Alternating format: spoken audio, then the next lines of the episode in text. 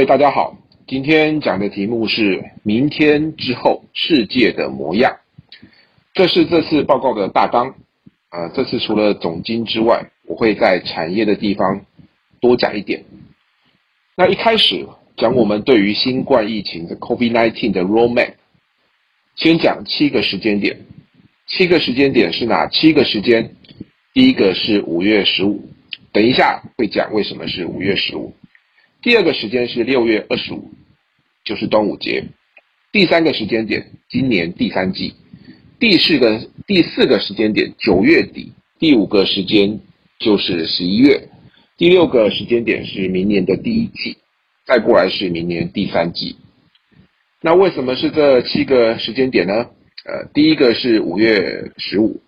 那五月十五是我们推估出来的，因为。美国马里兰大学医学系的教授有跟伊朗医学院的教授做了一个研究，是发现 COVID-19 的冠状病毒还是有天然的限制。天气比较热的时候，它的传染力还是会比较弱。研究显示，新冠肺炎传染力最高温度区间大概是介于五度到十一度。如果去看去年温度记录。纽约天气大约在五月中之后，日均温就会升破十一度，这也是我们觉得五月中之后纽约的状况就会比较和缓。如果纽约稍微平息下来，那全世界整个市场应该会比较平息。举另外一个例子好了，大家都知道之前三月初台湾有出团去伊斯坦堡玩，这个叫灭团之旅，十五个去。十三个中了 COVID-19，你不要以为伊斯坦堡是很热的地方，伊斯坦堡大约三月初的天气均温就是呃四到十度，也就是刚好去到一个 COVID-19 最活跃的呃时候，所以它其实中奖的几率很高。第二个时间就是端午节，端午节一般来说正式进入夏季，美国不管是大湖区还是新英格兰区。就正式脱离了春天，进入到夏天，所以我们觉得整个美国现在其实也很着急，急于要 reopen，再不 reopen，川普年底应该没办法选，所以川普现在很急。我们觉得第三季美国一定会 reopen，美国人其实对于这种个人自由非常向往的国度，reopen 之后一定会有一些美国人，当然不是每一个人出去玩。开车出去，所以我们觉得第三季经济会回来一点。那这一次 COVID-19 跟 SARS 不一样，因为 SARS 基本上它是在发烧的时候才有感染力，所以其实可以把它隔绝开来。COVID-19 比较像是流感，那北半球夏天有没有流感也是有，只是不多，但是相对之下活跃度差很多。再过来，我们就要看第一个最有可能出现的救星。就是抗体治疗。过去研究历史上出现这种重大的疾病，抗体治疗会最先出来，通常六个月就有机会出来。如果从三月开始研究，六个月出来，大约会在九月。如果九月就有抗体治疗的话，我们觉得第三季的经济活跃度就会再延长。延到什么时候呢？大概就延到十一月。现在看起来，大家都不约而同的觉得，今年秋天的时候，十一月有可能 COVID-19 二度爆发。那疫情要怎么过去，还是要等疫苗。疫苗问世大约十二到十八个月，如果十二个月是明年第一季，十八个月就是明年第三季。所以我们觉得，再看未来 COVID-19 的 roadmap 大概是这个样子。COVID-19 其实最活跃的温度是五到十一度。这一条绿色标志的城市啊，其实就是四月份危险风险最高的一区，也就是温度介于五到十一度之间的区域。另外一个例子是武汉，武汉大部分在一二月的时候温度就是不到十度。最近武汉解封，解封一方一方面是封城效果出来，另一个是你现在去看武汉，武汉大概温度在十八到二十五度。所以天气热，其实对于这种防治 COVID-19 还是有点帮助。我们觉得以去年的温度记录来看，纽约大约要到五月中日均温度才会超过十一度，整个疫情才会有明显的改善。但这个改都是短期的，应该还是有限。我常讲一句话：生病要有药才能医啊，有钱只能请鬼推磨。所以说，我们现在全世界股市在涨，涨的都是鬼推磨的行情，就是资金的行情。那会不会因为这样子经济就变好？当然不会，因为没有人要消费。我们每天都收到很多简讯，力促我去消费，可是基本上我光我们光要出门就困难重重，因为我妈会天天打电话来跟我说，你不准出门，很危险。那真的要好，还是要有解药才会好。我们去试调了一下，全世界现在宣称自己在研究 COVID-19 的方法，大概一百零四组。可以分三类，第一种就是所谓的药物重定位，包含奎宁，川普最喜欢讲奎宁或者瑞德西韦。至于说这种药有没有效呢？有限。你看奎宁，奎宁基本上是纽约这个地方现在的标准品。你一来感觉你有 COVID-19，先发奎宁给你吃，先吃一个礼拜看怎么样，再回来复检。基本上这是检验能量不足的权宜做法，不是就有。这种白人听了川普的话，然后跑去吃奎宁，结果死翘翘吗？所以奎宁到底有没有效？老实说，见仁见智。你说瑞德西韦这个芝加哥那边临床消息出来，瑞德西韦重症治好好几个，突然股市大涨。我跟各位讲，如果瑞德西韦那么有效，中国早就有效。他不会说在中国没效，到美国突然有效，除非这是个黄种人的病、白种人的药，不然怎么可能出现这种状况？他一听就是不是那么 convince 的结论。所以这几个药都比较像是吃安慰剂，让你觉得有被治疗的感觉。所以真的比较有可能的治疗方式还是所谓的抗体治疗。一般过去的治疗治疗大概六个月就会有机会做出来。但是经济全面恢复，最重要的还是要有疫苗。疫苗很麻烦，因为疫苗它要用到每一个人身上，就必须要做大量的人体实验。经济要回来，基本上疫苗一定要出来。谈一下历史上三大经济危机。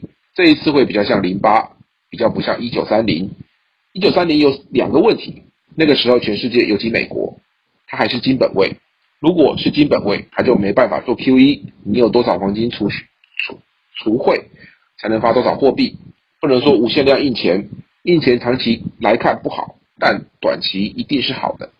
他把股市撑起来总是好事情。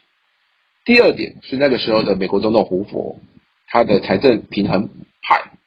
所以他也不愿意不愿意做积极的财政政策。一九三零最大的问题还是总需求不足，总需求不足就是要做积极的财政政策来刺激总需求。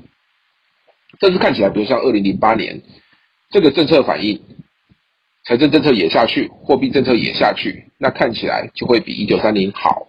一九三零那个大萧条，其实我觉得人祸的问题还比较大一点。二零零八年跟二零二零联总会基本上都是政策连发。我们统计一下，现在全世界各国推出来的财政政策，有统计的大概八点五兆美元，占这些国家的 GDP 大概十点六个 percent。问个问题，你有没有想过，全世界每个国家都多发十个 percent 的公债，那这个世界会怎么样？这个问题其实很复杂。但我用一个比较简单的例子来解释给各位听：如果全台湾的每一个大学都多收十个 percent 的学生，那会怎么样？会变成什么样子？其实就会变成很多原本只能念中自备学校的学生跑去前面念台青交，念后面私立学校的就跑去念中自备，大家会往前挤。那挤到最后谁倒霉？最后面的学校倒霉。他可能以前要花一百万。奖学金去招生，现在就要花两百万奖学金去招生，大家可以理解吗？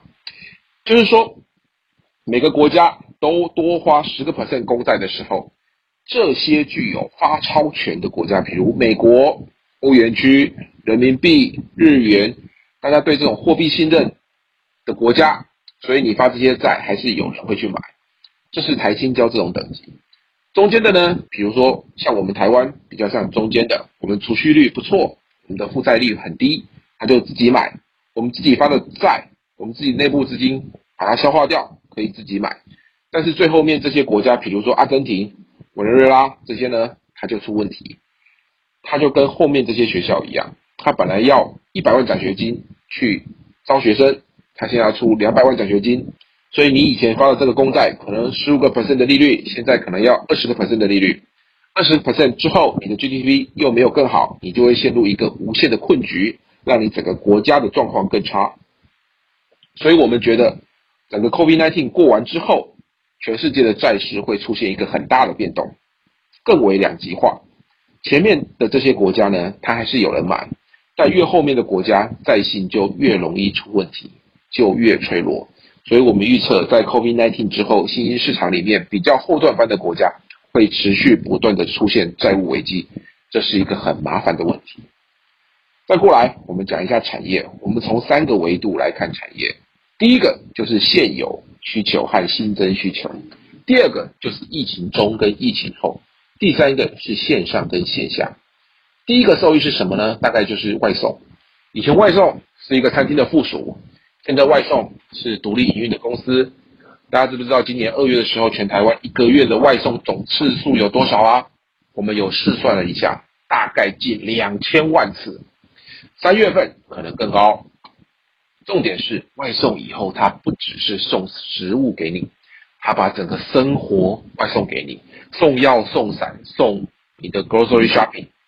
如果我们用 Stars 对电商的这个正面影响来推断，COVID-19 对外送的正面影响，未来外送这个行业。Kager 会到二十五个 percent 以上。第二个是线上教育跟线上会议，COVID-19 限制大家上，强制大家上线，用线上系统上课办公。很多公司不远端办公还好，一远端办公就会发现公司里面冗员很多，这个人不用来上班，公司都好好的。第二个会发现好多的 business trip 都没有必要。以前，中通常这个时候，Apple 已经派了一组人去中国 EMS 厂订 iPhone 产产线。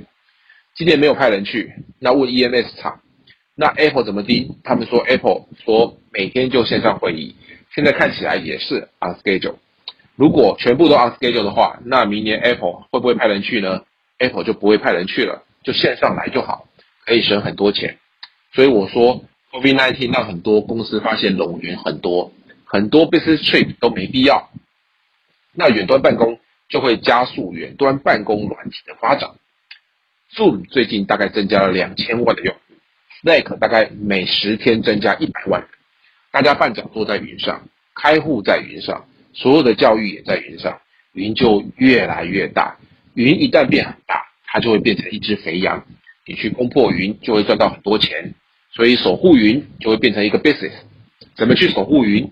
云治安就是一个重点，当然，其他包括五 G 建制哦。这一次 COVID-19，Netflix 因为人太多，所以把它的话术往下调，代表整个云成长非常大。那有没有人受害呢？当然有，就我刚刚讲的航空航空业。